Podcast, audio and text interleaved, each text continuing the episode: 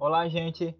É, Bem-vindo de novo a uma segunda parte do nosso podcast, de que nós temos tanta coisa para conversar com nossos convidados que a gente acabou que teve que separar. Bom, é, então, só para relembrar, né, os nossos convidados são Anne, Camila e Matheus. Ambos, é, duas deles estão fazendo mestrado, que no caso é a Camila e a Anne, enquanto o Matheus está quase lá. Bom, de qualquer forma, né, vamos seguir então com a nossa conversa. Bom, então, gente, é, eu gostaria de perguntar né, qual a, a, linha de pesquisa que vocês é, decidiram se especializar na, na devida área de vocês. Como é que vocês chegaram a essa conclusão? Ou vocês só foram, tipo, ah, achou legal a área como um todo e aí foi lá fuçar o que tinha? Como é que vocês fizeram essa organização? É, então, a...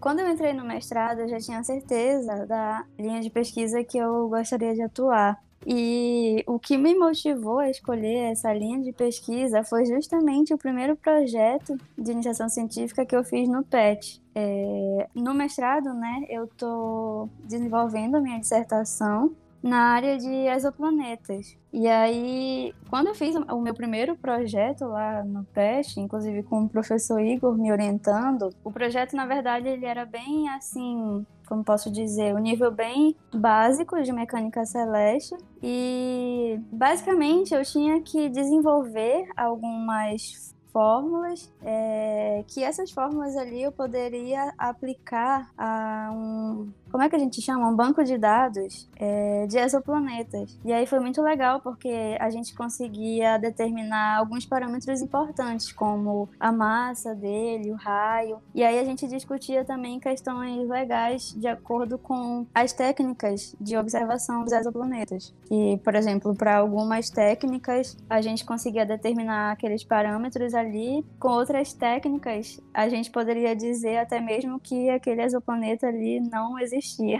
Aí era bem legal. Isso me motivou bastante, eu gostei muito, muito mesmo. Até por ser uma área muito atual na astrofísica, esse ramo de exoplanetas. É, eu não sei se vocês sabem, né, mas um número bem curioso é que a gente tem atualmente cerca de 4 mil exoplanetas detectados e a gente começou a detectar eles é, bem recente mesmo, foi na década de 90. E eu, sinceramente, não sei explicar, assim, né, o que que me, me fez, assim, ficar apaixonado por isso, mas eu gostei demais, eu achei um, uma linha bem curiosa mesmo.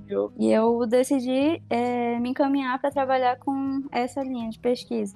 Ah, só um, só um adendo que eu gostaria de falar é que o meu segundo projeto é, de iniciação científica foi exatamente o projeto que eu aproveitei, né, claro, acrescentando mais coisas para minha monografia, que foi é, com o professor Marco me orientando. E ele foi um projeto totalmente diferente do que foi o primeiro, porque ele era no rumo da cosmologia. E aí foi um projeto que eu realmente testei, assim, bastante todo o ferramental que eu sabia ali, né, do curso de física e muito mais que eu tive que aprender sozinha ali com o professor Marco Aurélio. E aí foi engraçado que quando eu fui contar para ele, né, sobre a minha dissertação, ele ficou assim meio assustado, perguntando, né, por que que eu não fui para a linha de cosmologia cosmologia. Só que aí eu falei para ele que, é, apesar de eu ter me apaixonado muito também pela cosmologia, que não sei se vocês sabem bem, né? Mas cosmologia e astrofísica são áreas bem distintas. É isso que eu ia é... perguntar. mas a gente pode discutir isso em outro momento, né? Mas só digo isso mesmo, que são áreas bem distintas. E aí é... eu falei para ele, né, que eu não tava me sentindo totalmente pronta ainda. Tem que ter muita coragem mesmo para seguir a área de cosmologia. E aí eu me, senti, eu me sinto no momento mais, é, com, mais encorajada e mais disposta mesmo a trabalhar especificamente com astrofísica. É, só um detalhe é que eu estou tra é, trabalhando na minha dissertação com o ramo de exoplanetas, mas infelizmente eu ainda não sou da área de observacional. Eu pretendo trabalhar com área observacional no doutorado, mas por enquanto no mestrado eu estou só trabalhando com bancos de dados prontos já. Hum, aí tu só faz trabalhar com eles? É só isso? Deve ser Sim. trabalhoso. Sim, é, eu vou, a minha dissertação, eu vou ter que fazer um. Eu vou dar uma geral, basicamente, no banco de dados do TES, que é o mais atual, o, a missão mais atual da NASA, que é, é especificamente para encontrar, detectar exoplanetas, é o satélite TES. E aí eles estão diariamente, né? Ele está ativo agora, no máximo dele, e aí eles estão atualizando diariamente lá o banco de dados, e aí a gente, eu junto com meu orientador, a gente vai fazer um levantamento estatístico ali para tentar encontrar parâmetros incomuns entre esses exoplanetas que ele está detectando. Aham. Ah, deu pra sacar. E cara, tu quer dizer que tu pega informações da, da NASA? Diretamente da NASA? É, assim, a gente vai começar de verdade. Amanhã eu vou ter minha primeira reunião desse ano com meu orientador. é, e aí eu tenho que defender minha proposta até o fim de maio. Só que, justamente porque o professor já via que ia ser um pouco complicadinho ter esses dados, porque não é fácil de obter, aí desde a metade do ano passado a gente já estava batendo cabeça com isso. E foi Meu Deus. uns quatro meses, a gente tentando direto, direto, direto ver uma forma de conseguir. Porque eles disponibilizam, assim, para os alunos. Só que aí não é, não é simples num site com tudo ali para baixar, não. A gente está usando. É tudo por programação e a gente está usando uma linguagem bem legal que, inclusive, vocês vão aprender, se já não aprenderam, que é Python. Uhum. A gente vai aprender ainda. Era pra gente estar aprendendo agora uma hora dessa, na verdade. Verdade. Vai querer falar alguma coisa, Aninha? O Matheus já ligou, ligou o microfone, né? Rapidinho, porque explicar uma coisa com relação ao mestrado e ao doutorado, que quando você faz o mestrado, a pior você não faz uma coisa, digamos que meio original. Você vai aprender um método de alguma coisa que você tem, que já tem uma pré-estabelecida para poder desenvolver. É Em poucas palavras, é justamente isso. É, tu vai desenvolver algo que já tem, que já tem, que já se é conhecido. Então, tu só vai aprender um método em específico. É mais ou menos a ideia por, por trás da Camila. Tipo, ela não tá trabalhando com algo observacional. Ela já tá pegando resultados. Então, ela já tem pegando algo pronto. Então, ela vai pegar algo pronto para poder fazer um desenvolvimento de alguma coisa em questão. Que geralmente no Dourado que tu vai fazer alguma coisa mais original. Tuas próprias medidas ou, ou desenvolver uma teoria de alguma coisa, dependendo do, da- do contexto. É só dando esse pequeno Quer fazer o adendo. contrário também? Eu não sei, mas a priori é mais ou menos essa linha de raciocínio que tu segue. Tu, a primeira, tu aprende alguma coisa que você conhece e já no tu vai desenvolver alguma coisa tua mesmo. Ah, Só respondendo aqui a pergunta do Katson, é possível sim, você já pode ter algo inédito no mestrado, só que é difícil, sabe? Tu conseguir desenvolver um trabalho totalmente novo, né, em dois anos. é, faz sentido. O cara praticamente não vai comer. Vai dizer mais alguma coisa, Matheus? Vitor? O que eu queria per- perguntar era, tipo, pra Camila, tipo assim, tu falou que utiliza dados da NASA, né? Ah, mas meio que o Instituto de Pesquisa Espacial, ele meio que tem, é, tem um acordo, ele paga algum valor, esses dados, assim, são abertos ao público. Como é que funciona isso, mais ou menos? Não, não, esses dados de algumas missões que a NASA tem são sim abertos ao público. Eu não tenho certeza de outras missões agora que eu posso citar, porque eu nunca tinha feito isso, eu, eu achava também que era tudo é, restrito, né? Só que aí quando o professor, meu professor, meu orientador falou que a gente ia trabalhar com os dados do TES, e aí eu fui atrás para saber como que ia conseguir esses dados, se eu teria que pagar alguma coisa ou sei lá. Aí eu vi que, que não, né? não é assim não. Eles eles sabem que tem muitos alunos, né, que precisam de dados assim, e aí eles disponibilizam. No caso, quem disponibiliza esses dados é o, a universidade, que é, como é que eu digo? É porque assim, o TES, o satélite TES, é, o nome dele significa é, um satélite que utiliza do método do trânsito, que é um dos métodos de detecção de exoplanetas, é, e ele é um survey. Um survey significa que ele vai estar lá é, em órbita, né, lá fora. Tipo um servidor?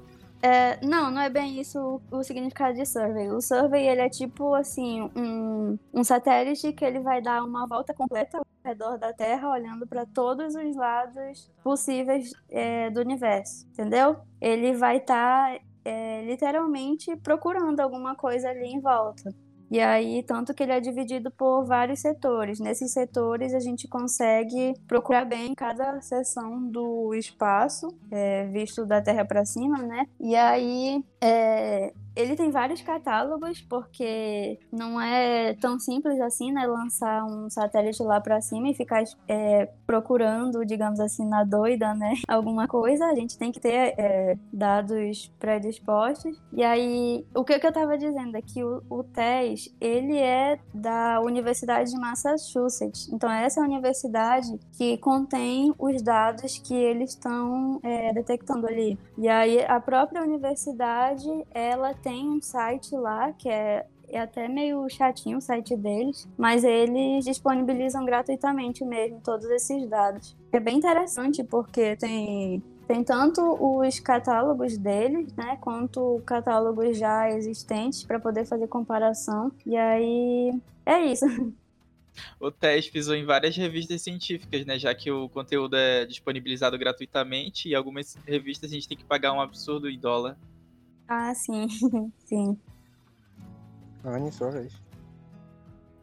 Bem, a minha linha de pesquisa é na área de tecnologias para educação. E eu decidi seguir essa linha de pesquisa, porque durante toda a minha graduação eu gostei muito de da, da, área de educação mesmo, de como ensinar e mais ainda de como a gente aprende as coisas, qual o, o processo de aprendizagem, né? E uma das coisas que eu percebi é que as tecnologias digitais, elas têm a, a, o potencial de facilitar o aprendizado em diversos níveis, diversas ferramentas em diversos níveis. O Scratch é um deles para níveis básicos para quem está iniciando, para quem está começando a aprender conceitos tanto de física, matemática e programação, quanto outros programas. Só que a minha paixão mesmo é jogos digitais. Então, eu penso no doutorado, fazer um doutorado em jogos digitais, na área de educação, visando, é, não sei, estudar talvez um jogo que envolva física, ou criar um jogo que envolva física, e envolvendo todos esses conceitos de jogos digitais na educação. Meu Deus, eu nem por onde começa. Vai ser mó complicado. É, é, não é muito complicado na quando você tá na parte prática, né? Mas na parte teórica eu acho um pouco chatinho, porque é muita teoria, é muita teoria. Mas uhum. a parte prática de aplicar a tua pesquisa, trabalhar com os alunos, trabalhar com crianças é super de boa, é super tranquilo, super legal. Então, tipo, tu já foi numa escola de criancinha assim trabalhar com ela lá? Tipo, não, é... Muito criancinha não, eu trabalho com o, a turma de nono ano, né? Ah. E primeiro ano de ensino médio. Eu trabalho com física, né? Então eu, eu acredito que criancinhas pequenininhas ainda não têm uma base de física. Mas seria interessante um projeto já visando, é, por exemplo, conceitos básicos para o ensino. Conceitos básicos de física para o ensino fundamental primeiro, né? O primeiro ensino fundamental. Seria interessante. Uhum. É que, tipo, no fundo todo mundo tem uma noção do que é a física, né? Sim, sim. É, seria bastante interessante. Hoje eu trabalho com o ensino médio e ensino fundamental. O segundo, segundo fundamental. Né? O segundo, o ensino fundamental, anos finais. Aham. Uhum. Eu acho engraçado porque já pensou tentar ensinar física pra criança de Fundamental 1, porque perguntei do meu priminho, né? Acho que ele deve ter uns 5, 6, 7 anos, sei lá. Qual é o endereço dele? Ele mal sabe isso, mano. Eu não sei até hoje o meu também. ah, pô, tá complicado, hein? Mano, seu CPF daqui não. Eu vou ter o resto. CPF da tua rua? Ô, oh, o CEP. CEP.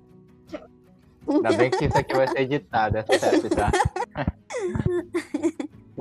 É, rapidinho aí então, que é uma coisa que eu, eu vi no primeiro período de graduação que eu achei interessante falar aqui, que é com relação a esse negócio de ensinar. Que eu, conheci durante o começo da minha graduação um aluno do mestrado de matemática, que ele já era formado lá em matemática, em física, então ele dava aula de matemática e física, e ele me falou uma coisa bem interessante, que eu coloquei isso pra minha vida toda. Foi, acho que foi por causa dessa frasezinha que eu consegui passar, acho na prova do Padilha Dialeto. Enfim, é, você só aprende uma coisa quando você consegue ensinar ela de um jeito mais fácil. Que de uma certa forma. Eu olhei para aquela frase e coloquei no meu mente assim, pensei, caraca, isso faz tanto sentido. Então, é uma coisa interessante de falar. Tipo, você só vai saber física se você conseguir ensinar de um jeito mais fácil. E qual é o jeito mais simples que tem que fazer, que tem de ensinar alguma coisa em física? Ensinar para uma criança, talvez, uma pessoa que não tenha uma mínima intimidade com o assunto. Então, é uma coisa que é bom levar pra vida, esse negócio de aprender e ensinar. Que você só aprende mais quando você ensina. Que você tem que saber o que dizer para poder explicar pra pessoa. Então, para isso você precisa ter o domínio do conteúdo. Feynman dizia um negócio parecido também. Ele comentava que tu só é um bom didático se tu conseguir explicar que era o buraco negro pra tua avó. Algo mais ou menos assim. Ou pelo menos essa era a mensagem, né? Que ele queria passar. Mas é legal. É isso mesmo. Mas não acho muito difícil, olha. Não não é mim, não. É, é, na verdade, é uma pirâmide, né? Existe a pirâmide do aprendizado. É uma certa porcentagem, né? A porcentagem mais baixa é lendo, aí vem a escrita, né? Escrever o que você está aprendendo, fazer resumos, mapas mentais, essas coisas. Depois vem o ensinar mesmo. É o último estágio da aprendizagem. Eu acho que eu vi alguém fazendo um. um apresentando um TCC sobre essa pirâmide, velho. Alguém da física. Eu já vi essa pirâmide na internet. E, e anima, tipo assim, tu falou a respeito de criar jogos e tal, mas que espécie de jogos tu. Que plataforma tu vai usar? Tu vai usar através do Scratch? Ou tu vai, tipo, desenvolver, sei lá, fazer aqueles cursos que vai criar um jogo em 3D, sei lá, usando alguma coisa que é um pouco mais avançada. Como é que é? Conta aí. Pois é, é, eu poderia fazer isso no doutorado, né? Ou poderia, sei lá, é, depois do meu mestrado procurar um estudo independente, porque eu, é, eu penso muito nisso, em produzir mais depois do meu mestrado e deixar o doutorado um pouquinho mais para depois. Então, talvez eu estude mais é, formas de criar um jogo, né? Tanto na Unity, a plataforma Unity, mas ainda não sei como eu vou fazer. Se vai ser em 3D, se vai ser em 2D, se vai ser um estilo RPG, eu não sei. Estilo Stardew Valley, talvez, com algumas missões de física, conceitos, alguma coisa assim, eu não sei. Mas eu vou deixar essa ideia em aberto, né? Talvez dê certo, talvez não dê. Mas vamos lá, vamos prosseguir, né?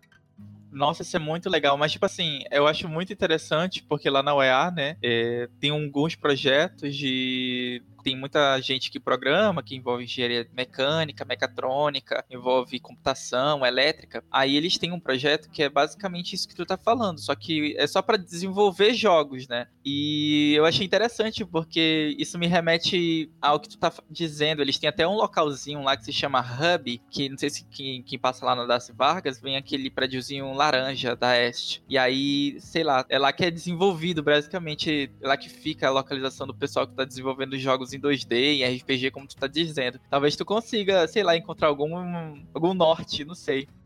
É, é por aí mesmo. Eu tenho uma pergunta aí pra Anne. Assim, Anne, é, a gente sabe, né, que essas, essas outras formas de ensino, elas são muito interessantes no sentido de você, é, assim, na parte do ensino-aprendizagem, né? Mas aí, é, eu pergunto assim, que todo o sistema de educação hoje ele é baseado no, no ensino tradicional, né? O professor tá lá na lousa e tá fazendo as matérias, né? Todo o tempo, assim, o tempo destinado para cada assunto é baseado no sistema tradicional. Aí, como fazer, né? Como fazer para migrar do ensino tradicional para essa outras formas de ensino e é, não prejudicando todo, todo esse sistema eu entendi mais ou menos o que ele estava querendo dizer. É que existe, tipo, um, um, gap muito grande entre tecnologias de educação, ainda a aplicação da tecnologia na educação, e o ensino tradicional de hoje que ainda é presente em muitas escolas. Bem, para responder, na verdade não foi uma, bem uma pergunta porque ele não tem uma pergunta, mas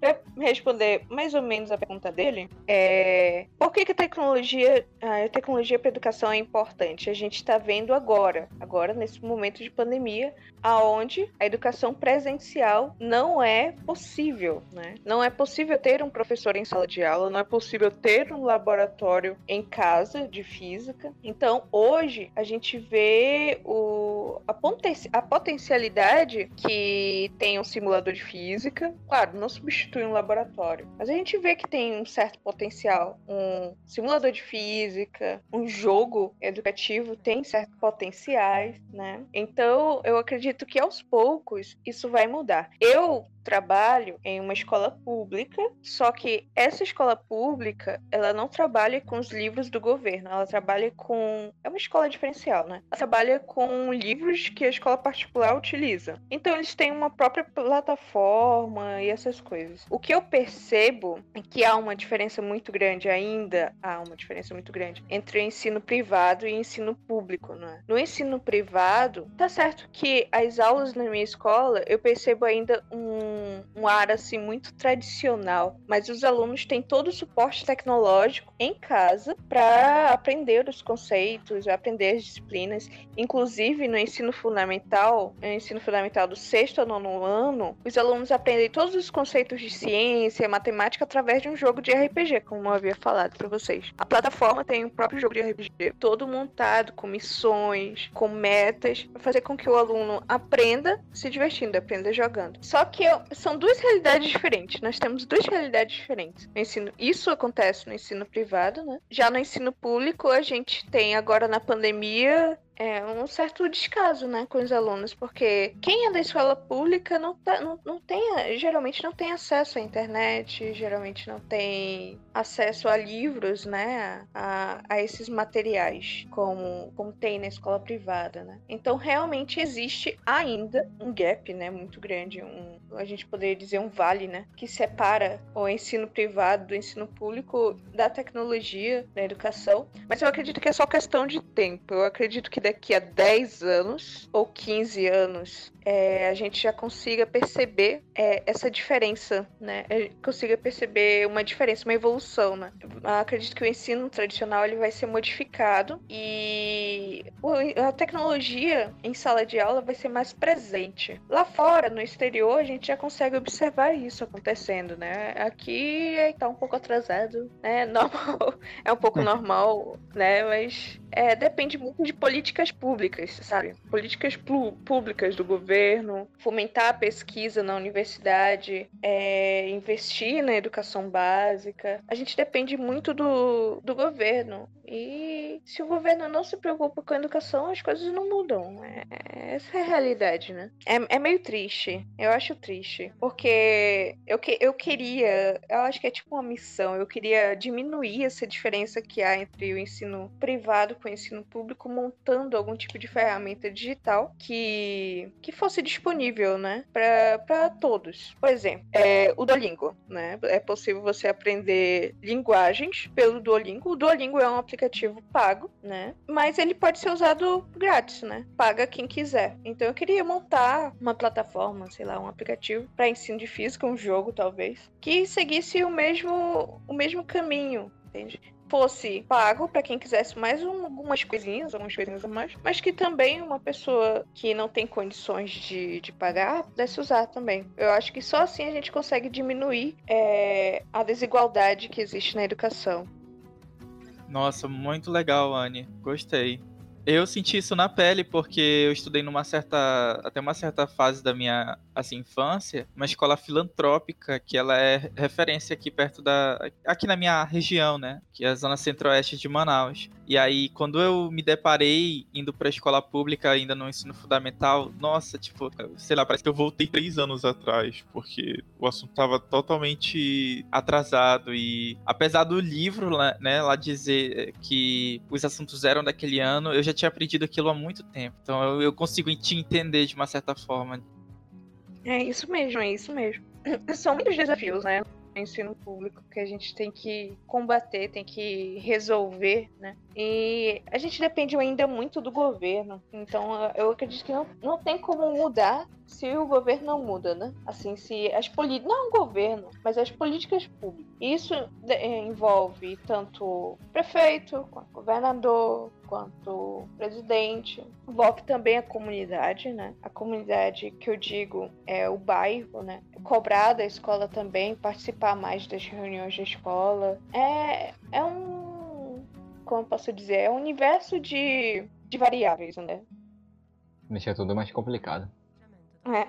E eu queria fazer tipo uma pergunta assim pro Matheus. É, Matheus, tu ainda não tá matriculado, mas muito provavelmente você vai estar em nome de Einstein, brincadeira. Mas tu já tem em mente assim alguma linha ou algum tema que tu já quer pesquisar, né?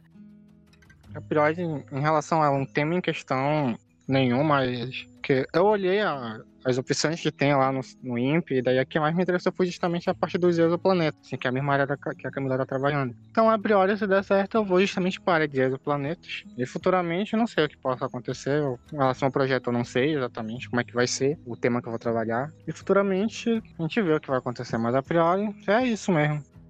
Então, seguindo mais ou menos nesse caminho, também eu queria, tipo assim, perguntar já da Camila, né? É porque a gente sempre escuta algumas coisas a respeito dos nossos professores que vão estudar, sei lá, em outro estado, que existe um certo preconceito pelo fato da gente ser do norte. Então, até o Padilha mesmo já citou alguns exemplos que, mesmo ele tendo nascido em outro estado, o simples fato dele ter vivido aqui no Amazonas, né, e ter ido estudar lá, já gerou uma, um certo incômodo, né? Como um certo, posso dizer, uma descrença da capacidade que ele tinha como profissional. Aí eu queria perguntar para ti, Camila, se, não sei, né? Nesse tempo de pandemia, será que tu teve a oportunidade de, ou, ou já sofreu alguma espécie de preconceito pelo fato de tu ser ah, daqui do norte?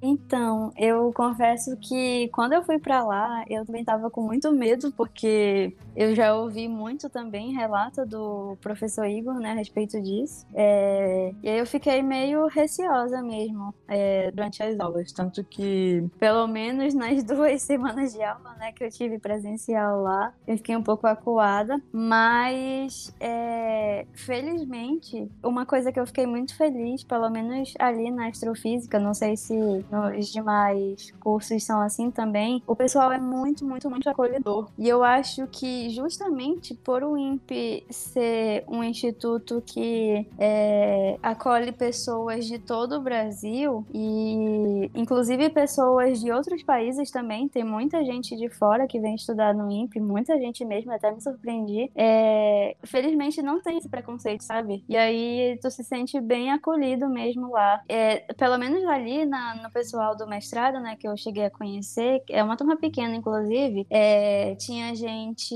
tinha gente ali de São Paulo mesmo, o meu colega que entrou junto comigo, ele é de lá mesmo, da cidade sede, né, que é São José dos Campos, mas ele não estudou ali. É, uma coisa que vale ressaltar aqui é que a região ali onde se encontra o INPE não tem universidade, então a maioria dos alunos é, ali da cidade, ou eles vão para é, universidade pública, desculpa, ou eles vão para particulares, ou eles vão para a universidade mais próxima dali, que é a Unifei, que é a Universidade Federal de Itajubá, que é um instituto, inclusive o Instituto de Física de lá é muito bom. Antes eu não, não tinha ouvido falar, né, a respeito, mas quando eu entrei no INPE, eu vi que muita gente ali do INPE citava a Unifei, principalmente o Instituto de Física de lá, que é o pessoal de lá, da física, eles são muito voltados para essa área de astronomia. Então, por isso que tem esse contato ali com o INPE. E aí, pois é, tem esse meu colega que ele é de lá mesmo. Só que aí todo o restante não é dali de São Paulo. Tem gente que é, é de Brasília, tem gente que é da Bahia, e aí tem gente que é do Espírito Santo também. E aí, assim, o, no meu caso, né, eu fui a, a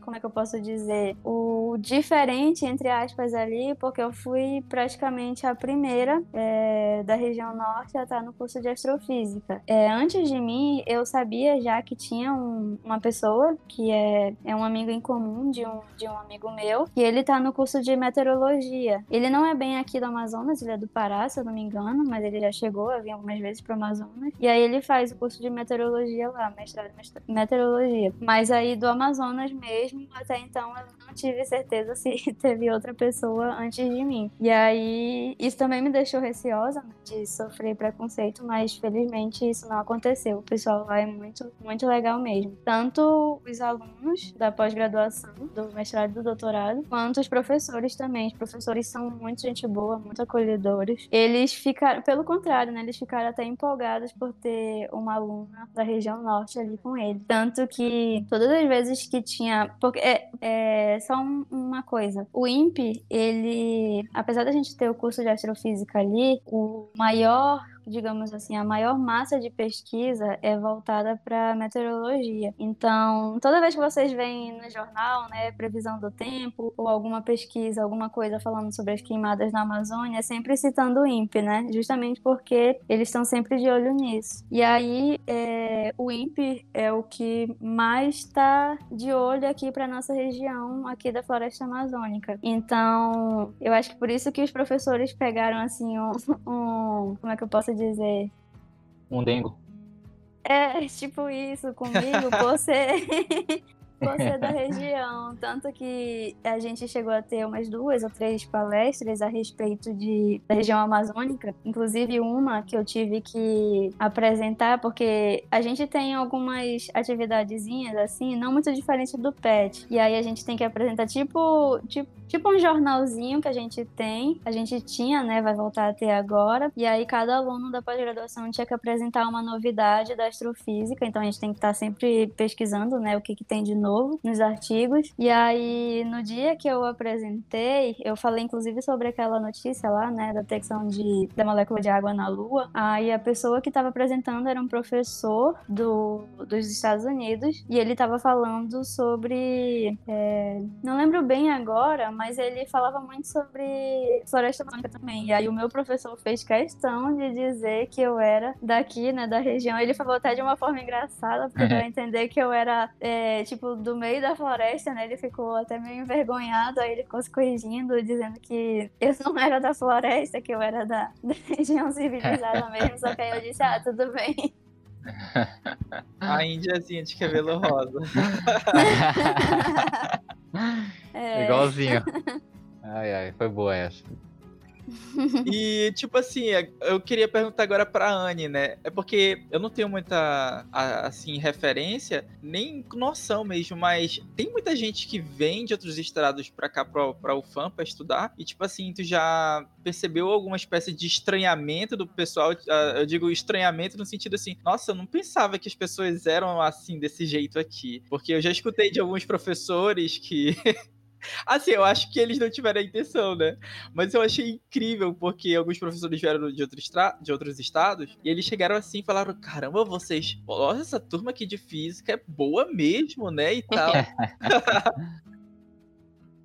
Então, é, no meu programa de pós-graduação tem algumas pessoas que são de outro estado, só que não tem esse estranhamento. Né? Pelo menos eu não senti esse estranhamento. Tem pessoas que vi vieram. Tem um aluno que veio do Rio de Janeiro, se eu não me engano. Tem outro que veio, eu acho que foi do Pará, ou coisa assim. Mas não, não há esse estranhamento. Mas a maior parte dos alunos são daqui mesmo, da região norte, né? A, não, a gente não tem é, esse estranhamento. Eu não sei se isso acontece tanto aí no sul, com onde que a Camila e o Matheus. O Matheus vai estudar ainda, né? Não sei se existe tanto, mas aqui o pessoal é bem de boas.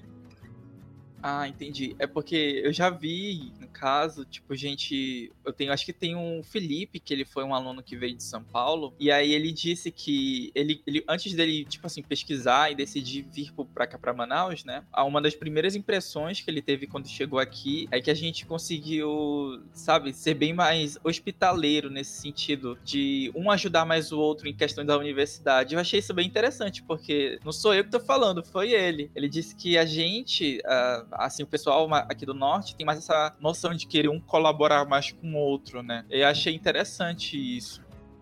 O, o cara era da física? É, pô, ele é bacharel. Eu percebo isso. Eu acredito que a gente é, a gente consegue, pelo menos no meu programa de pós, é, colaborar um com o outro, trabalhar em equipe. Eu não, só que eu não assim, como eu nunca saí do estado para estudar em outros estados, eu também não sei fazer esse comparativo, né? Acho que não, também não seria justo, porque eu não vivenciei é, uma experiência da fora. É, eu só tô levantando esse ponto porque ele mesmo disse que ele tinha estudado na USP, se eu não me engano. E aí eu acho, assim, até para mim é tudo é muito novo, né? Então era a primeira vez que eu tava entrando na universidade, tava batendo com, um papo com uma pessoa que nem era do, do estado. Aí eu sempre venho com essas perguntas para saber como é que é, mais ou menos como é que ele enxergou aqui e tal. Mas é isso aí. Posso falar só mais uma coisinha acrescentando Uhum. isso? Por favor. é que, assim, culturalmente, a gente percebe, né, que tem muita diferença entre cada região. Realmente, aqui no norte, a gente é muito mais é, acolhedor, mais, é, assim, sempre, eu não sei se é o calor de Manaus, né, que aquece nossos corações faz a gente ser mais hospitaleiro, mas é, realmente tem isso. Só que eu acredito que quando a gente tá, assim, por exemplo, quando a gente é minoria em um lugar totalmente diferente, a gente vai sentir mais essa diferença. Então, uma pessoa que, por exemplo, sai daqui do norte e vai para uma universidade onde a maioria são pessoas ali daquela região própria, ela vai sentir sim essa diferença de cultura e, infelizmente, vai ter um né, que vai atacar com xenofobia, né, que é o nome para essa esse preconceito, né, regional. Ali no caso do INPE, como eu, eu falei, é, assim, o INPE a gente não tem, o INPE é um instituto, né, de pesquisa e ele tem vinculado a ele uma pós-graduação, mas não tem uma universidade. Então, justamente por ser um instituto de pesquisa, vai ter gente ali de todo lugar do país e de diversos lugares do mundo também. Tem professores que vêm de fora. E aí, então, acho que como não tem, não tem concentrado assim uma região específica, a gente se sente mais à vontade, porque ali é bem, bem diversificado mesmo. E aí é bem legal isso. Ai, que legal. Já pensou ter o Brasil resumido a um inst- instituto? Cada cantinho tem uma pessoa do Nordeste, outro do Sul, outro do Centro-Oeste. Legal, né? Isso é muito maneiro, olha. É, assim, é muito bom. Que se tem um negócio que eu gosto é de conversar com o pessoal. E aí ia ser muito maneiro ver- conversar com alguém que é de outro canto, é como se estivesse visitando lá. Sim, sim. Uhum. Verdadeiro Rabo Hotel. Nossa. E por falar em regiões, né? Tipo, uma curiosidade é você saber alguma língua estrangeira pra poder entrar, ingressar em na pós? Sim. Ixi, ainda bem que eu tô treinando meu inglês já, mano, graças a Deus. Existe um exame de proficiência, você tem que fazer. É, no caso do UFAM, é o próprio CEL que, que gera esse exame de proficiência. Ou tu pode ter o TOEFL, né? Certificado já com validade. Mas sim, você tem que saber. Por quê? Porque você vai precisar ler artigos, buscar artigos internacionais em outra língua, né? Por exemplo, o mais recomendado é que você saiba inglês agora no momento do mestrado, para poder ler, buscar é, informações de artigos internacionais, poder aumentar o leque, né? A gente poderia dizer assim, de, de informações, de pesquisas, porque as, assim, as pesquisas mais relevantes de, das universidades mais relevantes no exterior, elas, todas elas são escritas em inglês, então existe potencialmente uma, uma chance potencial de encontrar uma informação mais relevante lá fora, né? Do que por exemplo, em português. Isso depende muito da tua pesquisa, né? Tem pesquisas que são muito específicas, então rea- realmente é mais fácil encontrar algo que seja relevante em inglês. É por isso que a gente tem que ter essa base de inglês. E o nível seria assim, um nível intermediário, eu diria assim. Que você saiba ler, saiba escrever, talvez, e saiba ouvir um pouquinho, né? É, Você, você falou sobre é, procurar artigos afora, né? E isso eu senti na pele nesse, nessa iniciação científica. Porque o, nessa minha in- iniciação científica vai ser um teatro que o, o Feynman fez quando ele tentou formular a integral de caminho para mecânica quântica. E aí é esse esse tópico ele é bem específico e não tem tipo eu só consegui pegar uns três, dois assim e foi do mesmo instituto, da mesma revista de assuntos relacionados a integrais de caminho, né, em português. O resto foi completamente tudo em inglês. Então eu tive que, que isso acendeu a, a, a chama, né, de estudar inglês que eu já estava estudando faz um tempo que eu gosto muito. E aí, aí quando eu vi essa dificuldade eu falei, vixe, eu preciso realmente estudar bastante. Aí foi o que eu é o que eu tô fazendo até então. E aí eu, eu percebi essa dificuldade, aí eu fiquei pensando, putz, me meti num negócio que eu nem sabia. E, e mais, no doutorado você precisa saber duas línguas no mínimo. Existem programas de pós-graduação que pede é, exame de proficiência né, em duas línguas. Então, quanto mais você for subindo, mestrado, doutorado, mais vai ser exigido mais línguas, porque você aumenta o leque né, de informações, de mais pesquisas, de mais dados você pode buscar. Então, se formando, tem que estar com o Duolingo na veia já. É, exatamente. Pior que o Duolingo é legal, pô. Sim, sim, eu comecei a usar ele, acho que quando eu tava no ensino médio. Só que assim, eu sempre parava, né? Porque a gente não. Eu não utilizava muito a língua. Mas quando eu viajei, caraca, eu, não, eu até fiquei surpreso, porque eu entendia tanta coisa que eu não esperava que eu fosse entender. Fiquei surpreso mesmo com o resultado. E agora que eu tô estudando inglês é, numa escolinha, eu, tipo assim, a professora meio que falava basicamente tudo em inglês na aula, eu não, não tive esse estranhamento, né? Que as pessoas que nunca tiveram contato com a língua têm. Aí eu gostei muito do Duolingo, de verdade. Por isso que eu recomendo pra todo mundo mundo. Uma das minhas maiores dificuldades no inglês é ouvir, né? Atualizou ele recentemente e aí acabou tendo tem uma atividade, uma vez ou outra, em que ela pega uma frase com aquela voz bem robótica, mas pelo menos dá pra. É já alguma coisa, e fala de uma frase lá. Aí dá pra tu repetir quantas vezes tu quiser e ficar ouvindo lá. É muito legal. Me ajudou bastante tentar identificar as palavras na hora que alguém tá falando. Sim, é legal.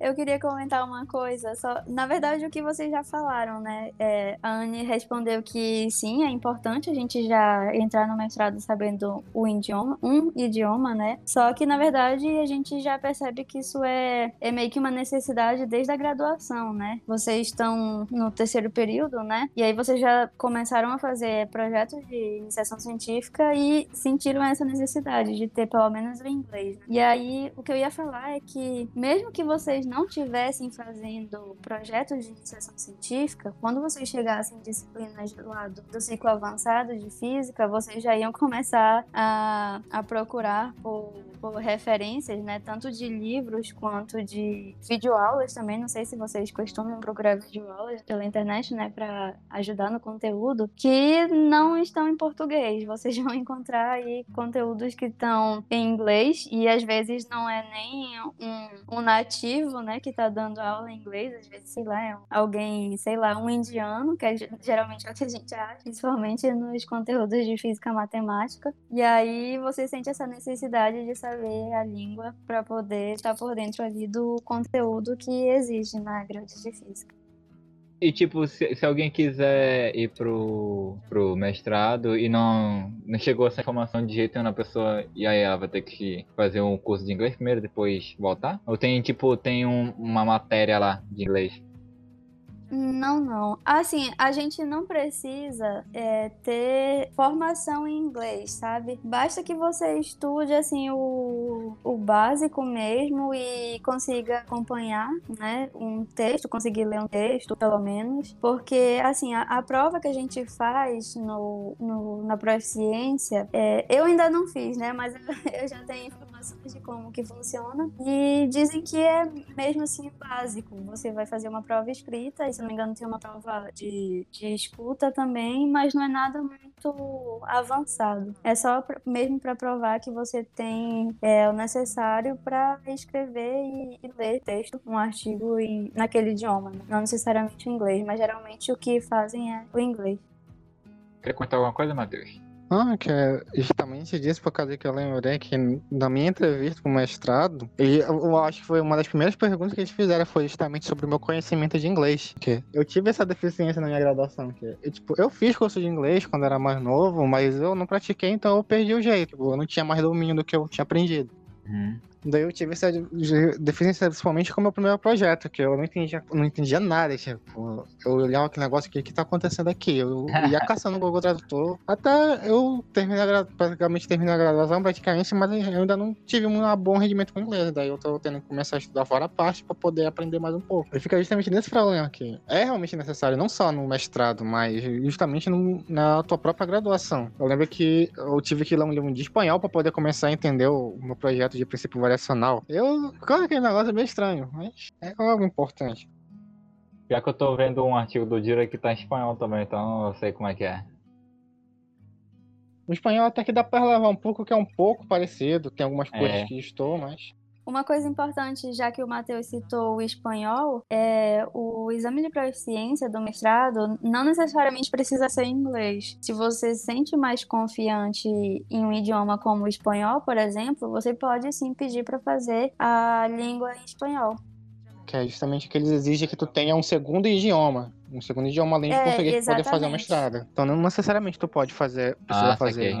Isso serve pra quem é indígena, porque ele já fala uma língua. Aí depois ele fala português. É verdade. Bem sei agora. Eu não sei, eu acho que Olha, tem que ser uma língua oficial, né? Defensor. Não, que tipo, beleza, os indígenas têm língua própria mas acho que elas não são catalogadas como línguas oficiais, né? Elas são catalogadas como mais uma língua nativa da região. Pode ser. Não, eu não manjo de nada não, então eu não sei. Só foi só na minha cabeça. Mas na minha cabeça Porque, né? tipo, a priori não tem como eu chegar lá e o cara fazer uma prova de um idioma que ele não sabe formular, entendeu? Não, saquei, saquei. E, gente, bora lá. Eu quero comentar agora um assunto delicado. E agora, money, money, como é que funciona bolsa no mestrado? Que- é- existe, é, sei lá, número X de vagas? Existe um, um programa de seleção? Como é que funciona isso daí? Antes de alguém falar, eu só comentar um negócio engraçado. Eu achava que era tipo. Quando antes de eu entrar pra. Na verdade, foi por volta do segundo ano do ensino, do ensino médio. Eu imaginava que era tipo assim: tu pega, passava do vestibular do PC, por exemplo. E aí tu entrasse na faculdade, automaticamente, tu, se tu seguisse bem, tu ia direto. Mestrado, doutorado, vai embora. Eu imaginava que era assim quando eu era filhote. Quem dera, né? Meu sonho. Essa questão de bolsa, É um assunto muito polêmico, né?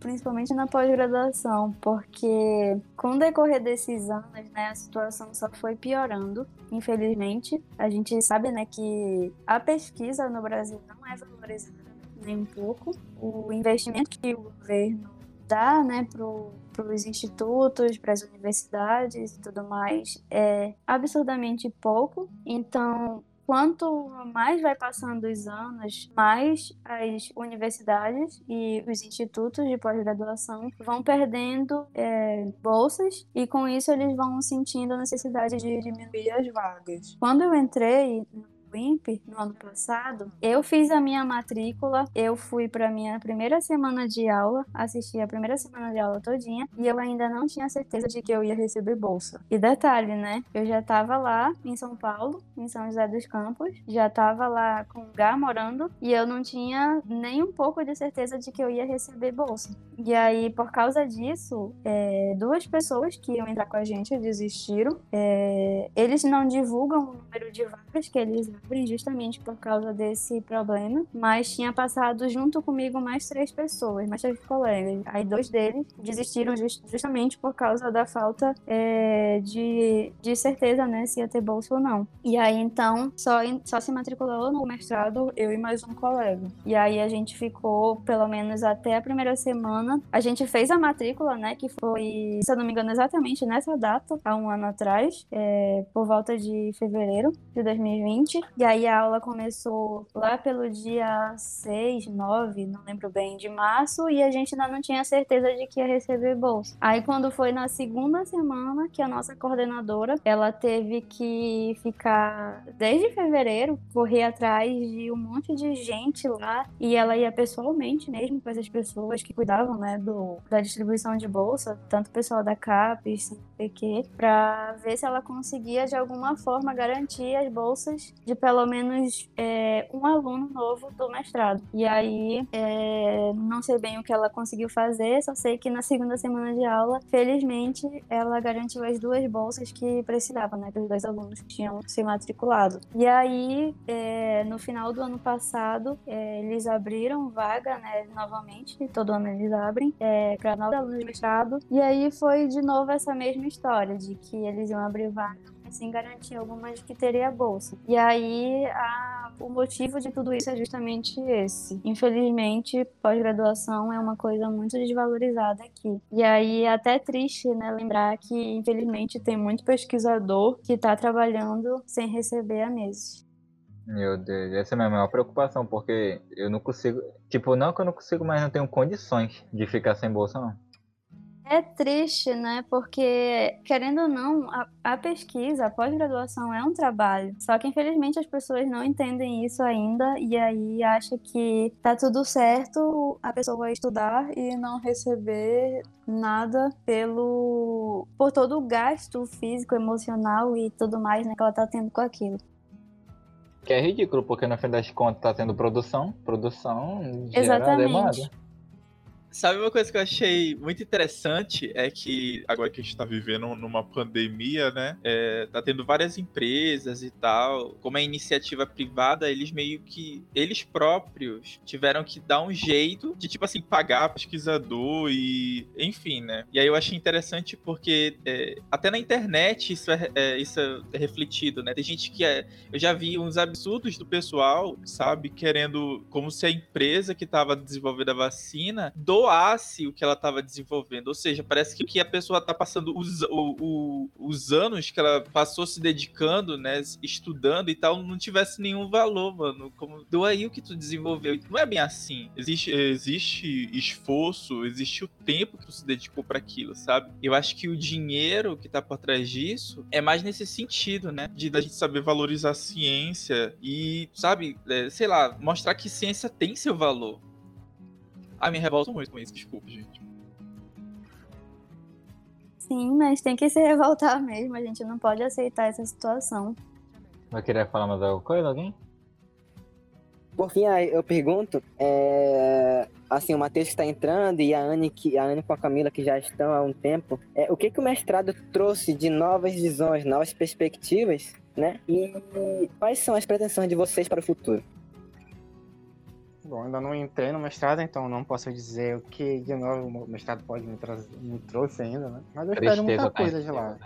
É, a tristeza, claro, evidentemente. Eu espero muita coisa do mestrado, né? Que, que não é um passo a mais. Evidentemente eu vou sentir um baque similar que eu senti quando eu entrei para a faculdade. Eu tive a sorte de conseguir me achar na faculdade, na metade do curso, porque sinceramente, senão eu teria me atrasado demais. Estaria com muita coisa atrasada se fosse isso. Então teve aqueles problemas, claro. Eu imagino que eu vou conseguir me adaptar também. Eu espero aprender bastante lá, porque eu com certeza vou ver coisa que eu ainda não conheço. Acho que isso é um fato. Quanto mais a gente avança no, no meio acadêmico, mais coisa a gente consegue ver, mais coisa a gente vai aprender. Passar por muita coisa que eu acho que a Camila passou também. É isso, faz parte da vida, aqueles altos e baixos. Futuramente, eu realmente espero chegar no doutorado, que, querendo ou não, é algo bom de se fazer. Vai ser complicado, vai, mas.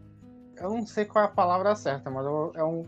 Queria usar uma outra palavra, mas não tô conseguindo dizer. Mas é algo importante, vamos colocar assim. Não é bem essa palavra que eu queria usar, mas enfim. Vai ser bom.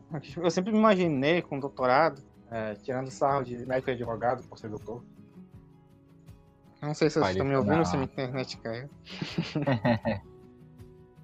Mas, cara, eu, eu me vejo ainda aprendendo muita coisa. Desde, a, desde eu fiquei com essa coisa na minha mente, da, desde a época da entrevista, quando a professora. ah, acho que foi a professora Cláudia, que era uma senhorinha meio idosa, sem cabelo crespo. Eu não, eu não sei se é ela a professora Cláudia, eu nem perguntei os nomes, então eu nem sabia o nome dos professores que estavam me entrevistando. Mas acho que foi ela. Ela me perguntou o porquê eu escolhi justamente a área da física. Daí eu, eu fiquei com aquela cena na minha cabeça. Eu, falei isso no podcast passado, de que eu, molequinho, com 7, 8 anos de idade, vendo a cimentização no buraco negro, daí, tipo. Daí eu olho para aquilo, agora me vem na cabeça assim, tipo, tem tanta coisa que ainda falta entender. Eu, a gente aprende tanta coisa, tu imagina, caraca, mano, eu sei tanta coisa, daí tu imagina, caraca, mano, eu sei de tudo. Mas que tu vai ver, ainda precisa saber mais, ainda tem coisa a mais que tu não sabe, que tu pode aprender. Eu fico nessa, tipo, eu gosto do desconhecido, porque eu não tenho aquele problema com uma coisa que eu não conheço. Em vez de eu ficar com medo daquilo, eu vou e corro atrás pra saber o que, é. Eu vou ter aquele receio, claro, eu vou ter receio. Pode ser que eu não consiga entender o que é aquilo. Mas isso não me limita. Então, é uma coisa que, em vez de ser um bloqueador, é uma coisa que me ajuda a querer ir à frente. Entender mais sobre aquilo. E é isso. Certo, cara. Anne?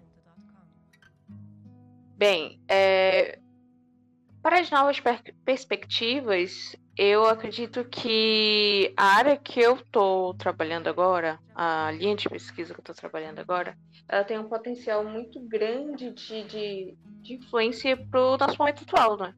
Estamos vivendo o momento da pandemia, onde não é possível o, a educação presencial. Então essa área ela está florescendo, né? Eu penso em contribuir um pouquinho, né, um grãozinho de areia com a parte de jogos digitais, né? Mas eu acredito que essa área ela vai crescer muito, muito ainda. É... pro meu futuro, né, eu já falei que eu tenho um sonho que é criar um jogo, né, ou, ou um aplicativo, tipo Duolingo. Não sei como fazer isso, né. Vou ter que aprender muitas coisas novas também. Mas, é, se possível, pretendo levar isso pro doutorado também. Ou se não, se não, não for pro doutorado, quem sabe montar o meu próprio produto e vender e virar empreendedora dona do meu próprio negócio, né? Seria muito é legal. importante. É, com certeza. E isso estudo é importante, mas o dinheiro também é importante. É sempre bom a gente montar um, um produto e vender, né? Porque o, o- tá precisando, né? Tem mercado para isso. Camila, tem alguma coisa a dizer? Sim, sim.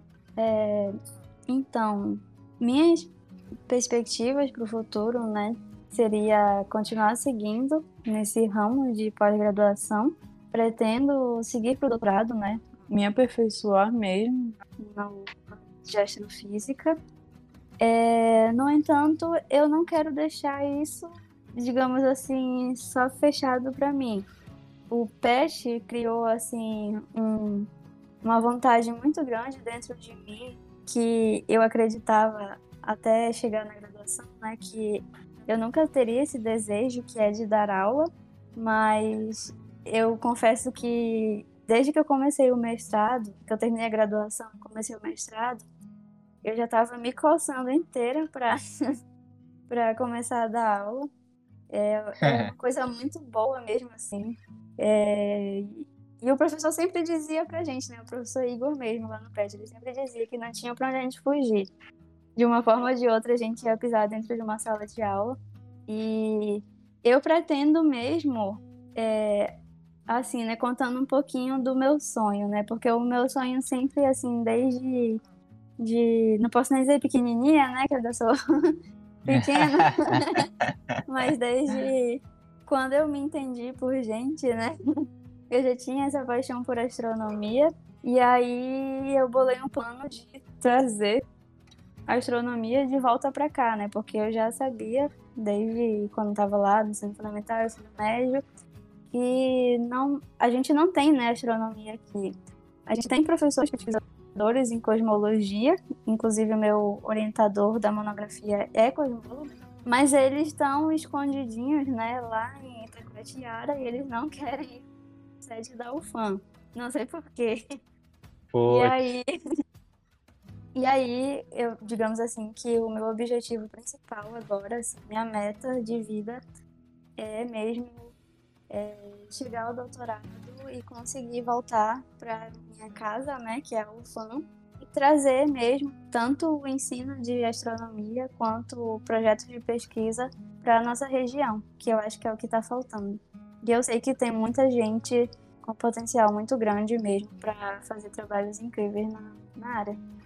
É isso que eu ia perguntar de ti, tipo assim, é, tu fazendo essa área na astronomia e o Matheus, e assim, e dando na hipótese de que vocês podem voltar, vocês meio que vocês mesmo, é, mesmo podem, tipo assim, o- é, liderar é, nesse sentido os projetos de pesquisa nessa área aqui na UFAM, certo? Sim, sim, exatamente. Ai, que legal. E tipo assim, não tem alguma coisa, sei lá, tu poderia meio que mexer alguns pauzinhos pra pro INPE, sei lá, criar alguma unidade aqui. A gente não tem o pico, pico da neblina, sei lá, mano, eu tô falando é Eu uma possibilidade. Sei, né? A, o- a unidade do INPE mais próxima da gente é a de Belém, só que é só um centro de pesquisa, não tem, não tem. Eu acho que não tem assim como eles levarem, né, ampliarem a pós-graduação. Porque a pós-graduação é, é assim um núcleo muito pequenininho que tem ali no INPE. A coisa maior mesmo é a pesquisa pessoal de, de meteorologia, de geofísica. É, eu lembro que uma vez eu falei com a Camila sobre isso, a gente voltar e criar o departamento de astronomia e astrofísica da UFAM. É um sonho meio maluco, mas Vai ser da hora. vai que é possível. Dá pra fazer, então não deixa de ser impossível. Pô, mas perfeito, cara. Todo mundo aqui falou de uma forma que, porra, só me deu mais é, vontade de, de estudar, botar pra frente. Vocês são grandes inspirações, ó. Sério mesmo. Poxa, obrigada. Obrigada. Com exceção da Camila, né? Que ela é pequenininha. é, É, ela, ela fez piada dela mesma e deu brecha pro pessoal. Já era, Camila. não, de É boa. uma de pequena boa. grande inspiração. Pô, cara, mas é isso aí. É, vamos finalizar? Vamos! Então, gente, esse foi mais um podcast Centauro Mental com nossos ex-petianos e agora mestrandos. É, espero que tenham gostado e voltem sempre para mais episódios. A gente agradece a, presen a presença dos ilustres convidados Camila Milena, Anne Leite, né? E Matheus Costa. Obrigado, para, obrigado pela presença de todos e voltem sempre. Vocês são uma inspiração para a gente.